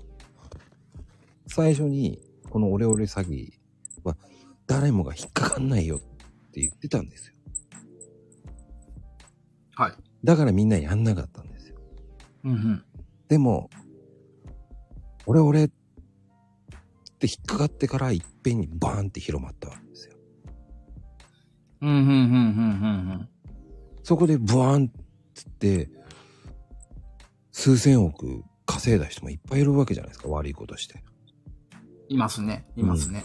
はい。そういうのも、ね、これからは本当に景気が悪くなればなるほど、まあ物価が上がれば上がるほど、ちょっとお金を稼がなきゃなっていうところで、副業っていう風になるから、やっぱりみんなが。だかなりますね。らそこの見極めってすごく大事だと思うんですよね。うんうんうんうん。僕はいろんなことやってきたから余計慎重にいろんな人の話を聞いて行きたいと思うし、うんうん。ね、司さんの言ってることは否定しないからね、僕は。うん。うんうん。ただ、こういうこともあるんだよっていうのを知っといてもらう方が、もうポージンスキームっていうのは本当に、昔からこう、そういう古典的な投資詐欺っていっぱいあるから、うんうん。最終的には自分の責任になるんだけど、うんうん。個人のね。ただ、気をつけてほしいのは、そこで、その、自分でやるだったらいいんですよ。はい、はい。でも、それを他人のスペースを見に来てくださいとか、そういう宣伝やると加担したと思われるからね。そこは気をつけないといけないっていうのがありますよね。うん。まだ、今のところスペース上では、まあ僕も、なん、あのーしまあツイッターで知ってる人はスペース上げたりとかなんだって知ってる人はいますけど、うん。うん。あのー買ってくださいねとかっていうのは、まあ、一つのコンテンツでは言いますけど、まあ、その営業としては言うぐらいで、その、深いところの話まではしてないですね。うん。大体のスペースでは、買ってください。今度私こういうの作ってますっていうスペースは多いです。うん、まあ、まず今の現状ですね。うん。で、それが要はその、詐欺っぽい話になるのか、えー、どういう流れになっていくのかまでの話は、今のところは聞いたことはないですよね。うん。その、そういう風な話にまず、たどり着いてないので、そのツイッター上のスペースですよ。うん。うん。だから今後それがだんだん横行してきたときに、どうなっていくかはあるかもしれないです。うんだから今のところはその、えっと、な、なんて言えばいいのかな。うんと、け、結果が先にと飛びまくってるって言い方がいいですかね。うんだから販売します、えー、売ります、えー、詐欺られました、みたいな。い や、そうじゃないんだけど、みたいな、というところが今あるかもしれないです。その、ベベースをみんな知らないんで、結果だけみんな横行してるっていう流れなんですかね。うんうん。だからせっかく、やり、いいんだよってやりたいっていう人が、それを潰されてるっていう感覚はあるかもしれないです。うんあれなんか違うのかないや、でも、司さん的にはどうなのいや、ススペースやってる人が、その最初から詐欺ろうっていうのは、僕も見受けられへん感じはするんですよ。うん。うん、はたい。だ、その、価値上がりますよって誇張しすぎてるところは、あるプロジェクトはあったりしますね。うん。うん、うん、うんうん。あこれ絶対価値上がるんで買ってくださいって言って、結局価値上がらんと、そのまま価値下がっていくっていうプロジェクトはあったりするんで、これを詐欺やっていうんやったらもう、それは詐欺になるんかもしれないですけど、いや、そ、今の N- NFT は難しいですよね。難しいですね。結局多分その人らはほんまに価値上げようとしてやってたんやけど、結果価値上がらんかったっていうだけかもしれないし、あの、そうですね、そうですね。マーケティングが下手くそやったっていう。それがポジンスティスキーム、あ、ポジンスキームなんだけど、うんうん言。葉では何と本で人もは言え最初から詐欺るつもりでやるじゃないですか。る。あ、でもね、言葉では何とでも言えるんですよ、詐欺って。まあまあまあ、そう、そうなんですけど、うんだからその人たちがほんまに最初からそのポンジやるつもりでやってるのかは判断できへんすけど、頑張ってんのかなっていうふう、まあそういうふうに見せるからね、ポンジも。ポンジはね、うんもう、その見せるのがうまいんですよ。ね。難しい。投資っていうのそうがうまいです見えないからずるいんですよ。うん。こ、ここの、その線引きが難しいとこですよねそうな。のまですね。あ、あの、ある程度成長するまでは絶対ついて回る話なので、うん、あの、やっぱ自分たちで知識だとか勉強していくしかないんですよね。あ、そう思う。だからコカ・コーラもうん昔ね、あの、コーラ飲むと、コーラが、コーラ飲むと骨が溶けるとか言われたでしょ言われました。あれ、俺しか知らない あれあれですよね。あの、アスファル、原液をアスファルトに垂らしたら溶けるってやつですよね。そうそうそうそう。 そうそう、そんなようなもの。ありましたね。うん。だ本当にいいものだっていうのは、もうやっぱり35%超えないと、やっぱり、ブームにもならないし、信用がつかないっていうのも現状なんですよね。いや、もう、あとはそこまで地道に、こう、広げていくしかないんですよね。うん地道にっていうよりも、うん、どこで爆発するかわかんないので。そうそ多う分そう。い最低3年はかかるでしょうね。やー、僕的には5年だと思う。うーん。その前に、えーその前に詐欺のは、そっちが、どっちが先に来るかだよね。いや詐欺もほんまにエグいですからね。えそうなの。だから、これを聞いて、その、いや、否定してもいいし、何してもいいと思うんですよ。これが、こういうのがあるっていうのを知ってもらうっていうのはすごく大事だと思うし、NFT っていうのもすごくはいはい魅力的なものもあるけど、一つ間違えればこういう危険性もあるんだよっていうのを、こう、知ってもらうっていうのはすごく大事だと思うのね。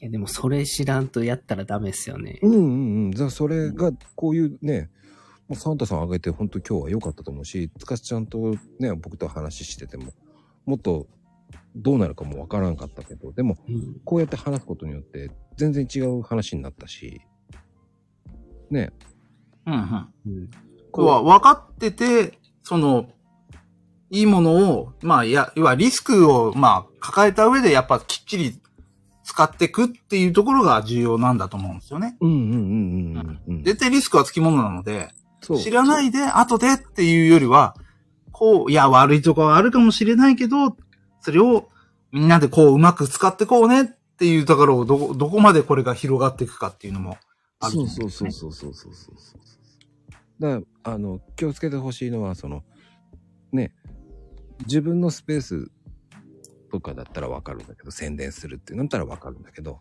他人のスペースを宣伝するっていうのはあんまり僕は良くないよっていうのはそこなんですよね。加担するかもしれないからね、詐欺に、もしかしたら。も、もしかして相手のスペースが先だった場合ですよね。そうそうそう。そこで自分の価値も下がるから。まあ、知ってたんじゃないのかっていう疑いの話ですよね。そうそうそうそうそう。うん。そ、そんなことはないけど、そういうふうに捉えられても致し方ないって流れができちゃったっていう。うん、だからそれが TKO さんでし ょまあ、そうだと思います。憶測ですけどね。そこだけどね。 はい。だから今はまだ絵絵を買うとかはまだ大丈夫だと思うんです。うん、僕もそれはいいと思う。絵はね、その人の絵を買うっていうのはすごく応援するとかそういうのでいいと思うんです。だかうん。らそれをね、そのうん、 NFT じゃなくても今、クラファンっていうのもあるから、うん、うん。ね、クラファンっていうのもあるから、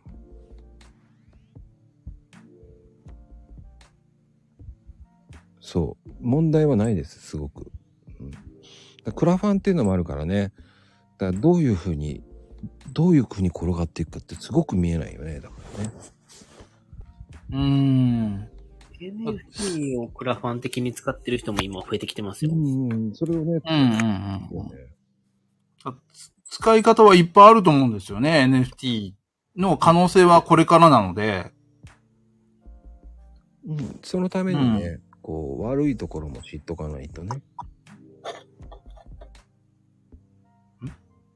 絵本とか格闘技とかっていうのはなんか、あ、絵本の、あークラファンですね。そうっすね、今、うんと、えっと、あれ、あの、あの絵本もクラファンだったのかな忘れちゃった。クラファンの絵本多い多いですよね。う。うんん、おいおいおい。多い多い。うん。今アニメ作ろうとして NFT でクラファンしてるところもちらほらありますよ。うん。まあでも、おでー。もね、本当に、その、アニメも今中国に爆買いされてるっていうのもあるんですよ。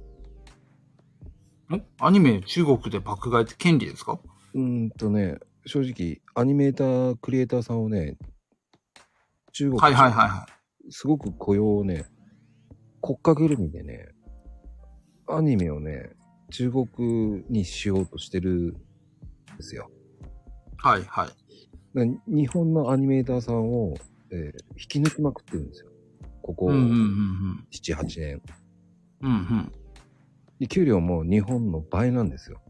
うんうんうんだからもうすごい金出してるみたいですね。うん。うん。うん。だから、えー、多分、ここ10年で変わると思いますよ。そうですね。いや、あの、中国でどれぐらい、その、シェシェアを広げていくかは相当でだでかいとは思うんですけど、うん。日本のアニメも結局、原画作成ところで外国人の方の名前すんげえいっぱい出てきてるし、うん。あと今、あのーえっと、電子の漫画あるじゃないですか。うん。あの、縦、縦スクロールの漫画あるのわかりますうん。細切れの。あるある。うんあれの発祥は韓国だっていうんですよね。うん。要は、日本のやつは横スクロールで細切れされてってやつがあるんですですけど、あの、たと、まあ、名前あれだ、あげたらあれなんですけど、ピッコマとか、そういったところのオリジナルの漫画は縦スクロールが多いですよね。あ、お多いんです今、今、アメリカとかやったら、ウェウェブトゥーンとかがそうですよね。うん。で、み、読んでいくと、あのー出てくる食べ物だとかが結構韓国の食べ物が多くてですね。うん。いや、僕その、脚本考えてる人だとかもみんな韓国の人も多くなってきて、結構その、アニメとか漫画っていうのはもう、ほぼ世界的に 広がっちゃったっていうところはありますよね。あとはそれの市場を、えーどこで広げていくかっていうところになってきているのかなと。うーんそうね。僕の知り合いがアニメーターさんだったんで、それで中国に行っちゃったんですよ。うん、うん、うん、だから余計、本当に、ああ、中国って本当に力入れてんだなっていう怖さを知ってますからね。うん。いやー、相手は12億ですからね。うんゲシーェアム、が違いますよね。ゲームクリエイターも結構引っ張られてるみたいですね、向こうに。 うん。あ、マジですか。あの、結局、これからどんどん引っ張られますね。うーん。結構金積まれてるみたいですよ。うん、だって、年収相当増えたって言ってますもん。うん。 3000万5000万出すっつって言いますからね。いやー、脱でしょうね、向こうはもう。に、日本はもう、だいたいどん詰まりに来てますからね。うん、日本のアニメーターさんは500万ですからね、頑張って。うーん。いやー、いや、そうでしょうね。あ、だって中国でまだそのアニメ見てるっていう、その、くその、まあ、クリエイトというか価値というか、まあ、まだ成熟しきってないですよね、中国は。アニメが。 ディディズニーがあの状態ですからね。だからどんどんどんどんこれから成熟してお金が出てきて、そのキャラ、キャラのお金が、おもちゃだとかそういったもので、その市場を賑わっていくのはやっぱ中国は大きいかもしれないですよね。うん。中国やっぱでかいですね。あもしかしたらそっちの方の、その NFT の関係は強いかもしれないですけど、けど中国の場合ってどちらかというと、そっちの NFT の世界は、多分鎖国的な考えを持つはずだと思うんです。うん。その、自国の中でしかやらないはずなんで、そっちは多分、や、やらないというのは広がらないのかなと思ってはいるんですけどね。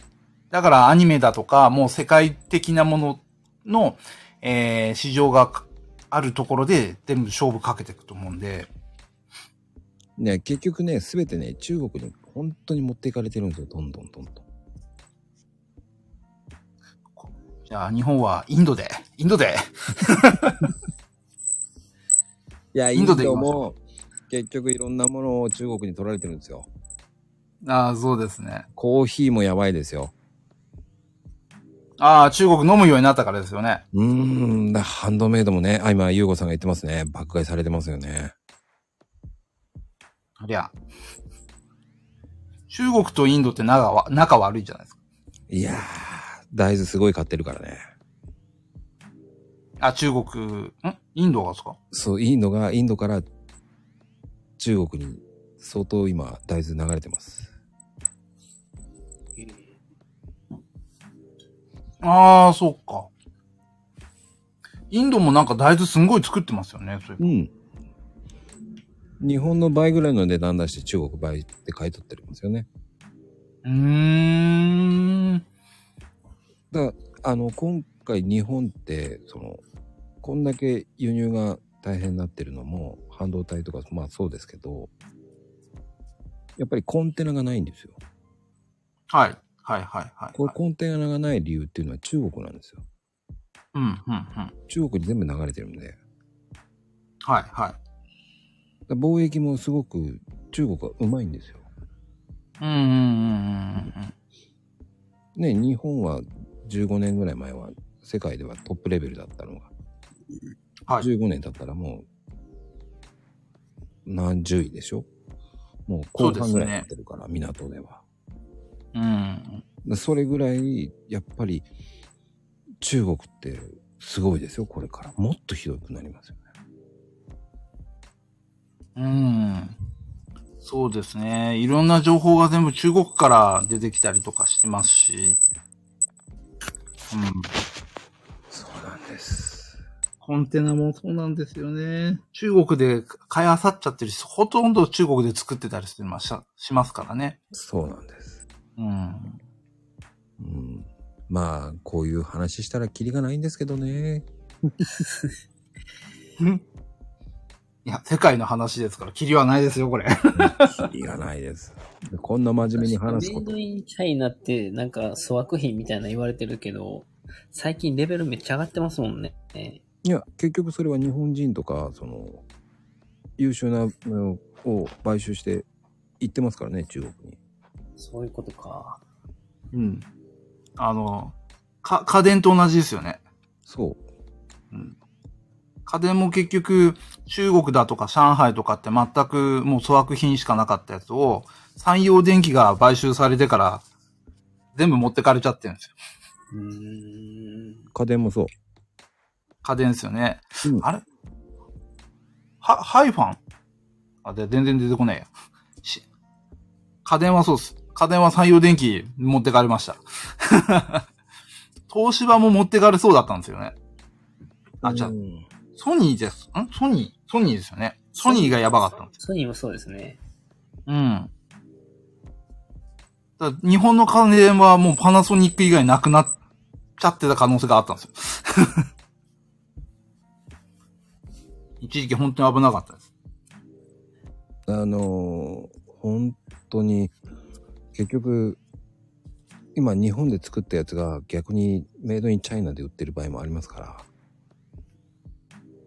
はいはいはいはい。うん。だから逆に言うと、これからは分からない時代になってきますよね。うん、わからないですね。はい。結局、日本と中国が反対になってきちゃってるんで、うん。その、日本で作ってる方が安くなるかもしれないですよね。人件費的に。もしかしたらですけどね。いや、今、もう日本の人件費安いから。ですよね。うんあ、そうかそうかそうか。まあ、日本の人件費今安いってみんな世界で言われてますから。うん。もう海外に畳んでってますもんね、今。うん。そうですね。で結局日本のが安いんですよ。うん。で、これが結局140円台になるでしょまあ、なるでしょうね、これから。でそれがどうなるかが問題ですけど。この間140近くまで行きましたもんね。うん。行きましたね。139円まで行っ9行きましたね。今、落ちたんですよね。今132円ですから。いや、また行きますよね、多分。日本だけですから、給料がここ20年上がってないって。うん。上がってないっす。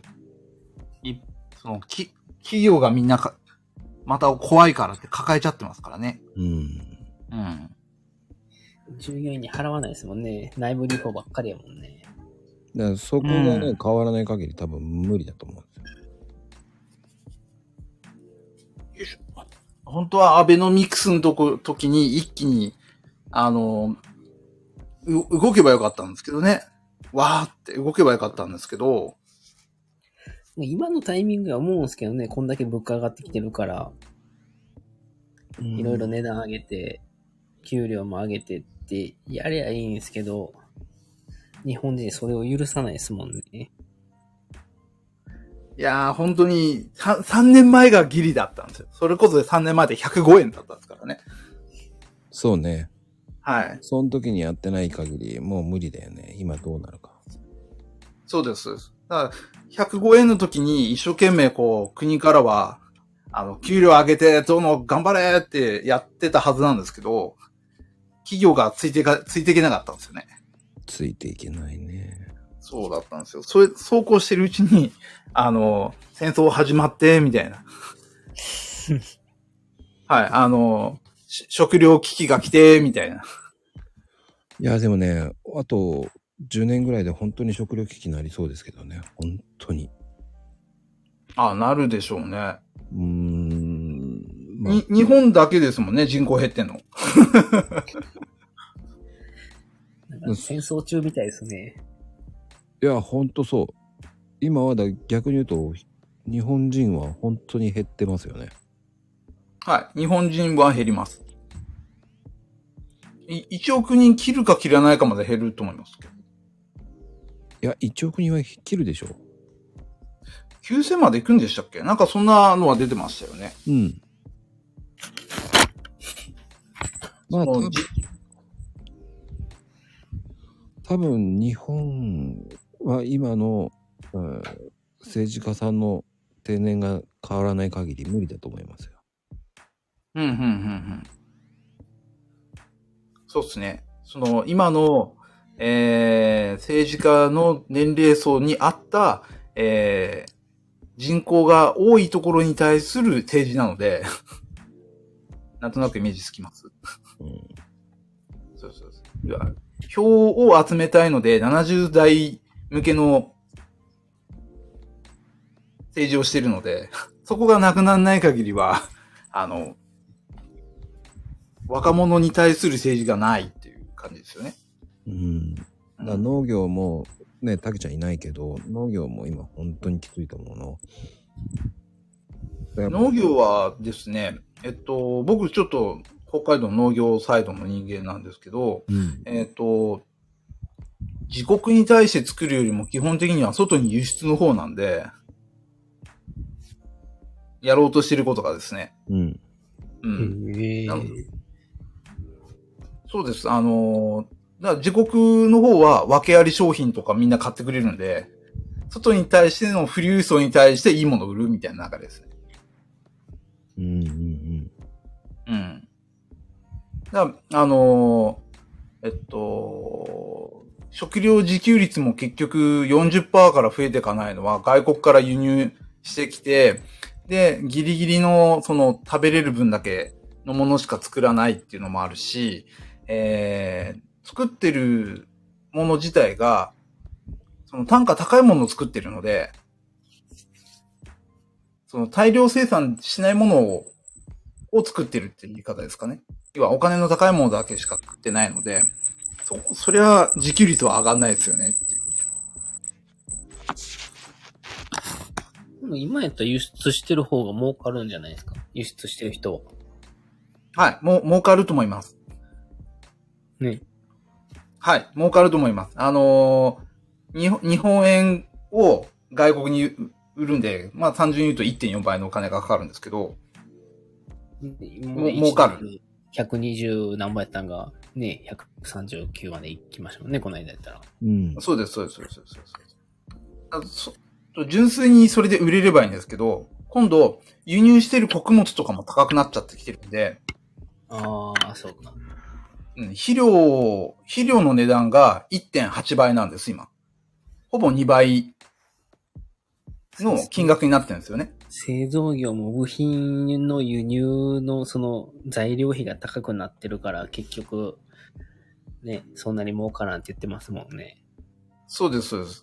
うんただ単純に売るお金が儲かればいいんですけど、輸出して儲かるのは企業ってあって、農家が直接売るわけではないので、農家が厳しいのはそこあると思うんですよね。全部 J、JA が絡んでるんですよね。一定払いって、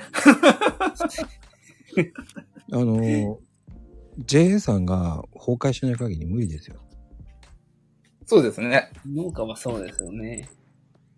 まあでも、だいぶ自由化にはなりつつありますけどね。あ、自由化はされてってますね。あのーら、ら、肉取り扱ってるところは相当自由化されてますね。うん。だかうん。ら今ねでうん、うん本当に JA 通さない人本当増えてます。あ、増えてます、増えてます。あのー生乳、生乳も、まあ、通さないようなところも多くなってきてますし、だから JA が厳しくなってきますよね、これから。そうですね。厳しいのは厳しいでしょうね。今、倒産してる JA だとか、うんあの、合併する JA も多くなってきてますので、やっぱりね。ええ借金でもう目、回らないっていうところで。うん。やっぱの農家が自によって自分で、えーやりくりするっていうところと、あとそれを流通でバックアップできる企業がしっかりしてれば、多分儲かるはずなんですよ。うん。やっぱり、地方でいる方たちがみんな合併してる合併してるって言ってますね。いや、合併してってます、今。うん。で、やっぱり農家もバカじゃないから、そのデパートと直接取引した方が儲かるから、うん。だからそうです、そうです。いかにこう JA さんが儲かってたっていうのがね。だって、そうなんですよね。司さんのところってどこだっけ九州だっけぼえ、僕住んでるとこですかあ、大阪だ。だかあ そう、そうです。ら結局、どうですだって、こう、野菜とかそういうのも、上がってますいや、僕、買い物しないからわかんないですね。ああ、そっか。だから、サンタさんとかはこう、弁当作ってるから買い物するでしょ多分。はいはい。で意外と値段分かってるでしょだって。まあ僕の地域で行けば大体わかりますよ。うん。でそこだよね。まず物価が上がってるかどうかっていうのがだんだん分かるってこないと。そうですね。まあ僕結構バロメーターで見てるのがキャベツなんですけど、うん。キャベツは大体安売りするとき100円でやるときが多かったんですけど、最近100円少なくなってきたっすね。うん。 158円とか安くしてんでも。めっちゃ上がってますね。そうよ。150円台よ、今大体。で、通常がだいたい一玉200円とかですよね。レタスはもう、その、158円から200円ぐらいですね、一玉。であと、うん玉ねぎがやっぱりね、安くなるとは言ってるけど、か変わらないね。そんなに。変わんないですね。もうちょっと待ってくれたら北海道の玉ねぎが出てくると落ち着いてくると思うんですけど、けどやっぱ1個60、70円台はちょっと高いですよね。僕、買い物行ったら怒られますからね、いつも。いや、あの、買うんじゃなくて見るのもいいっていうだけですよね。み、見るのもいい見るだあ、けでね、も。値段を把握するだけです。あ買ああ。わないっていうだけで。はい。だ奥さん、奥さんか誰かと一緒にい行って、い卵一パックいくらだろうって見るだけでも違いますよ。なあ。そう、そういうのしなくて普通に買って怒られるんですよね。 結構卵のね。値段ってみんな気にはかけてますよ。え、どんなぐらい ?120 円ぐらいですか、卵って。いや、それは安売りしてる時ですね。うん。それが安売りの値段。はい。普通何も考えずに買ったら200円します。ほんえ、10個入り。そうそうそう。はい、はい。うん大体安くて、タイムセールで110円とか。そうですね。もう最近、それでも、ちっさってなるよね。MS。のはい卵はいはいが。110円か、と思うもんね。うーん。 L じゃないのか、とかね。 L じゃ、そうですね。M、M か、あれなんかちっちゃいな、みたいな。それはあります。うん、でもね、これから卵はもっと上がります。上がりますね。はい。うん。食べてるのも、輸入物なので。うん。その、鶏が食べる穀物が輸入ですよね。そう。卵が今、なんか一番価格変動ないって言われとったんですよね、確か。そうです、そうです、そうです。はい。で、それがめちゃくちゃ変動しますよ、ゃ、ね、今上がってきてるんですよね。そうそうそう。今。うん。いやー、大変な時代に入ってきましたね。うんだから、その、副業が増えるっていうのはそこなんですよ。ううん。ん。なんかそこで NFT がいいんじゃないっつって言ってるプラス、詐欺も増えたら意味がないんですよね。 NFT の詐欺は多分減らないっすよ。そうそのねどんだけ自分が、その会えへんようにするか、防御策を立てるだけですね。うん。だって僕の今、メタマスクにも、多分30個ぐらいわけわからない NFT 届いてるんですけど、うん。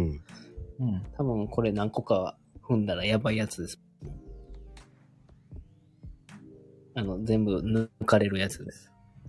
あー、あの、ウイルスついちゃってるやつですそうね。そうそうそう、ウイルス仕込まれてるやつです。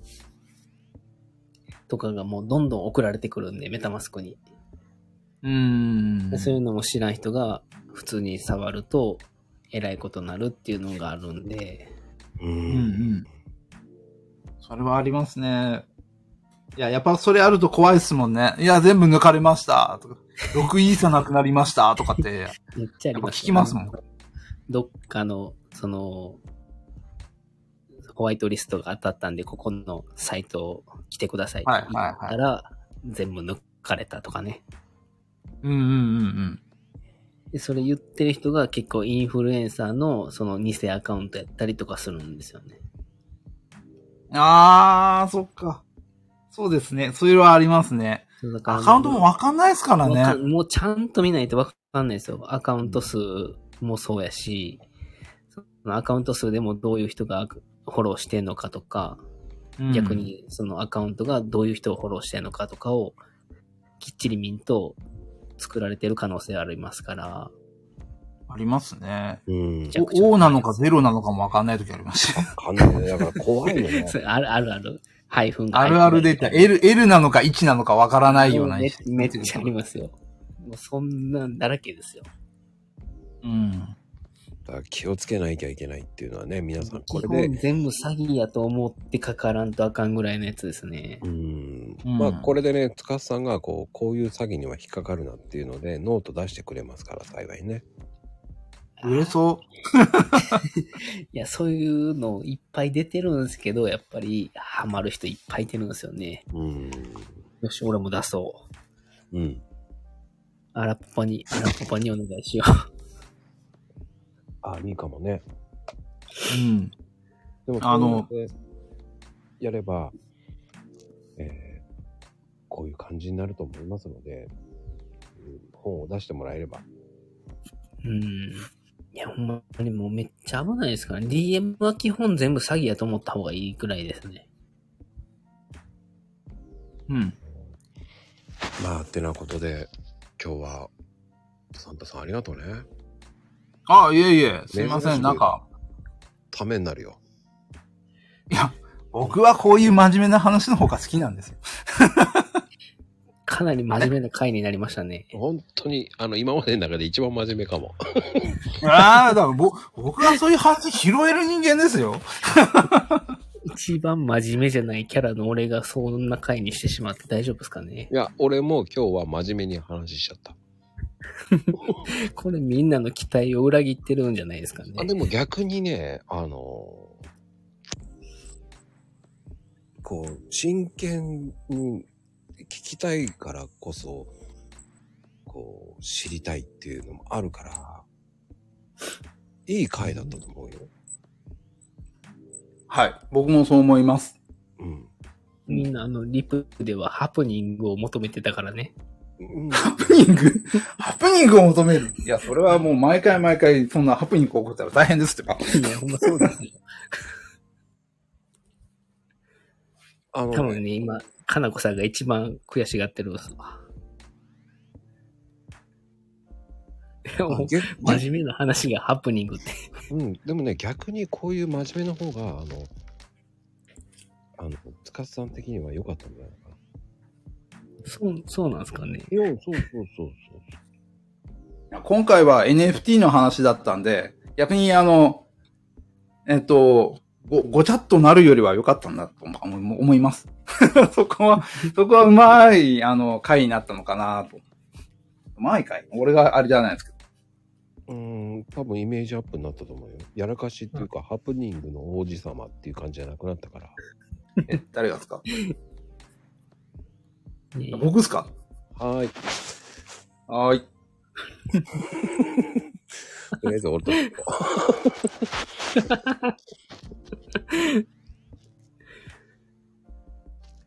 まあでもね、良かったと思うよ。イメージはね、良かったと思うし。ですかね。うん。こういう真面目な回もね、俺すごく好き。だしほら、うん聞けないことを聞けるっていいことだと思うし。そしてお互いのぶ、ぶ、何、こう、ぶつけ合ったから良かったんじゃないはい。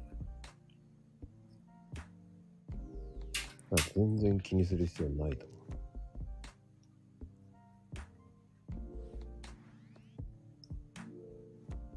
真実のね、話っていうか、ここまで突っ込んだ話ってないからね。そうそう、意外に真面目な話もできるんですよ。はい、わかりました。 ごめんなさい。自分で言ったらダメですね。大丈夫 よ。で、次は、えー、ね、次の第3弾は、えー、ね、NFT 失敗編っていうのをやりますからね。え、ね、失敗変で すかいや、ああんまり失敗しない。あの、行動できずに失敗はあるけど、なんか行動して失敗がないんですよね、今のとこ。だから行動できずに失敗っていうのを教えてもらいましょあ、もうそれはむちゃくちゃいっぱいありますよ。う。うん。だからそこはね、実際にやってるから説得力があると思いますよ。まゆみちゃんも言ってますけど。うん。はい。次回もよろしくお願いいたします。はい、ありがとうございました。はい。皆さん今日も遅くまでありがとうございました。では、おやすみカプチーノです。おやすみカプチーノ。